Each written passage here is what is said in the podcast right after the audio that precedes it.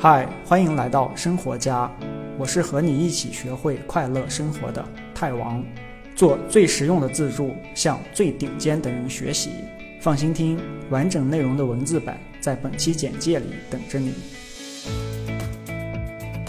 本期话题是：慢生活才是生活本来的样子。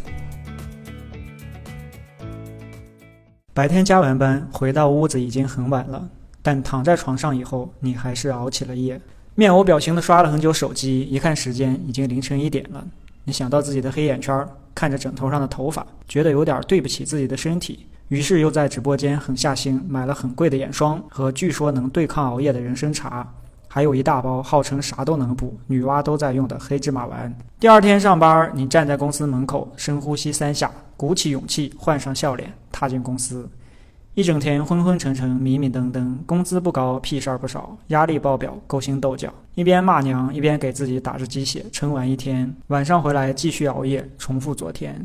周末躺一天，节假日出去旅游，说是去放松心灵的，结果又变成打卡比赛，一圈下来比不出去都累。想着找个清静的地方，去个偏远的寺庙，结果庙里人比城里都多，庙里的和尚和你聊完以后，都焦虑的想下山看心理医生。菩萨听完你的愿望，都觉得压力太大，要求周末双休。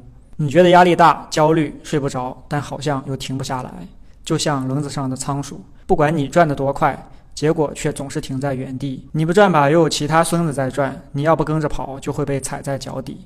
但其实你还有一个选择，就是慢下来，然后从轮子上下来。慢生活才是生活本来的样子。从远古时代开始，我们的祖先的生活就是每天花四个小时搞吃的，剩下的时间都在围着篝火吹牛逼、编手工、画画、唱歌、玩耍，啪啪啪。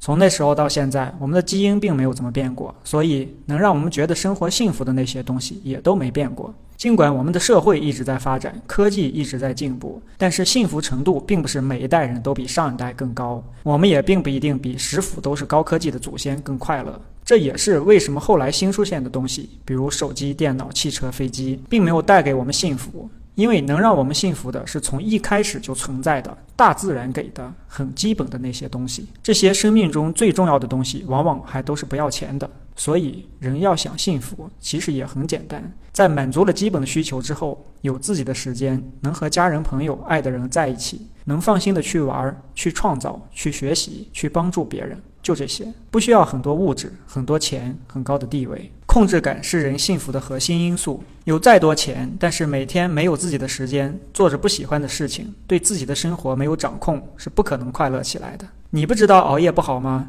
你当然知道。可不管多晚回到家，只有晚上这段时间才是你自己能掌控的。哪怕只是刷短视频，起码也是你自己主动选择的、内心想做的、可以控制的事情。我们觉得必须比别人干得多，比别人跑得快，才能踏在一堆尸体上做人上人，不然就会掉下来变成衬托别人的尸体。是因为你选择了这个游戏。慢下来是看清现实的第一步，慢下来你才能开始认识自己，慢下来你才有时间思考。知道什么对自己来说才重要，慢下来，你才能开始体会生活；慢下来，你才能开始活得快乐。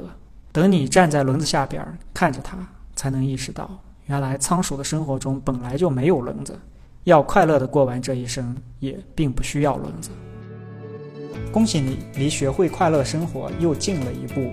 别忘了订阅这个栏目，我是太王，下期这里等你。